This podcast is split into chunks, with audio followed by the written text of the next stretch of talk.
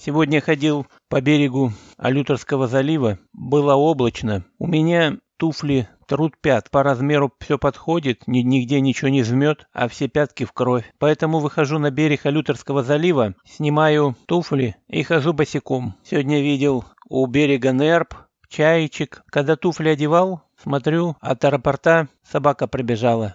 Там у берега ямы в песке прибоем вымыла. Она в одну прых постояла, потом вышла, отряхнулась, постояла и опять туда в яму. Отряхнулась и побежала на службу. Вот так собаки переносят жару 13 градусов. Я нескольких собак таких видел. Грязные как черти, все думал, где вы так вымазались. А они, оказывается, ходят купаться в море